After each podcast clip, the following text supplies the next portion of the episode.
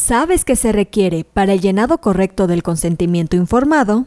En este episodio te hablaremos sobre la importancia de este documento. Comenzamos.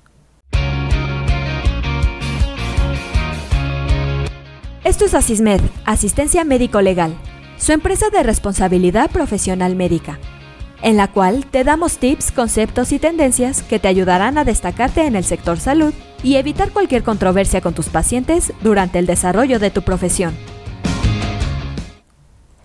El consentimiento informado es el acto de decisión libre y voluntaria de una persona competente, por el cual acepta las acciones diagnósticas o terapéuticas sugeridas por ustedes como médicos fundado en la comprensión de la información revelada respecto a los riesgos y beneficios, así como las posibles alternativas. Este documento se sustenta en el principio de autonomía del paciente, considerando para su existencia tres requisitos básicos. El primero es libertad de decisión. El segundo es dar una explicación suficiente. Y como tercer requisito es la competencia para decidir. El consentimiento informado debe firmarse antes del acto médico que se pretende llevar a cabo, por ejemplo, una cirugía. En algunos casos debe existir a lo largo de todo el tratamiento, como por ejemplo una quimioterapia. Esto sucede en el caso de las enfermedades crónicas, que precisan tratamientos en distintas fases, con lo que se protege el derecho a la libertad del enfermo. El documento deberá estar firmado por el paciente y un testigo. En caso de estar incapacitado para hacerlo o ser menor de edad, deberá ser firmado por el padre, madre, tutor, familiar más cercano, mayor de edad o responsable legal que haya comprendido la información. Asimismo, tú deberás firmarlo como el médico que proporcionó la información y que está involucrado directamente en el proceso u operación, en caso de realizarse una amputación o mutilación orgánica que produzca una modificación física, fisiológica o mental permanente. Se firmará un consentimiento informado cada vez que se requiera someterse a procedimientos quirúrgicos o procedimientos que requieran anestesia, así como actos transfusionales o tratamientos de quimioterapia. También se utiliza en procedimientos endoscópicos, y en estudios invasivos o con medio de contraste en radiografía e imagen. De igual forma, en procedimientos de intervención vascular.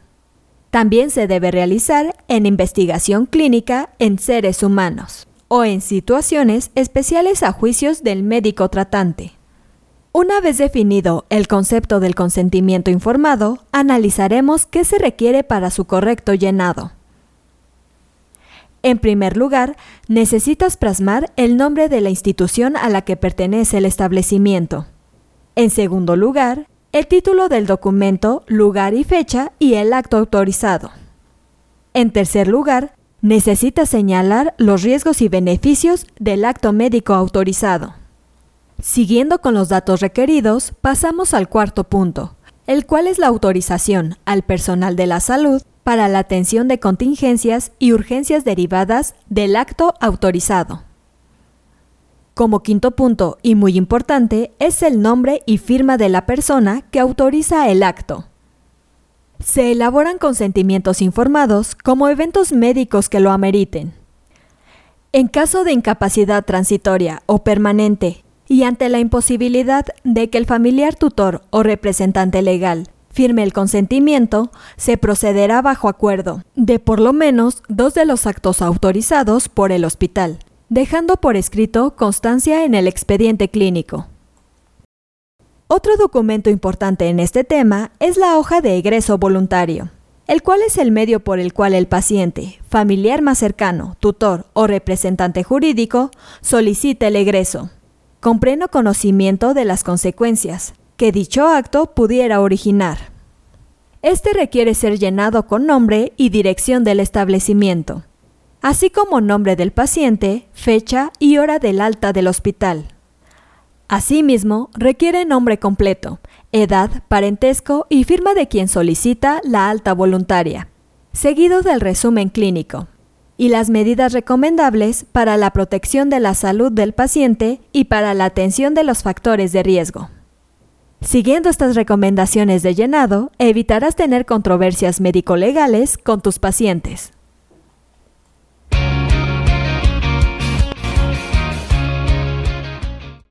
Esto es todo por hoy. Te invito a no perderte nuestros próximos episodios. Y la forma de no perdértelos es suscribiéndote a este podcast desde tu aplicación preferida.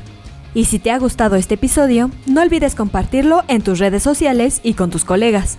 Si quieres disfrutar de más contenido, visita nuestra página en www.asistenciamedicolegal.com, así como nuestras redes sociales como Facebook, Twitter, Instagram, YouTube y TikTok. Hasta la próxima.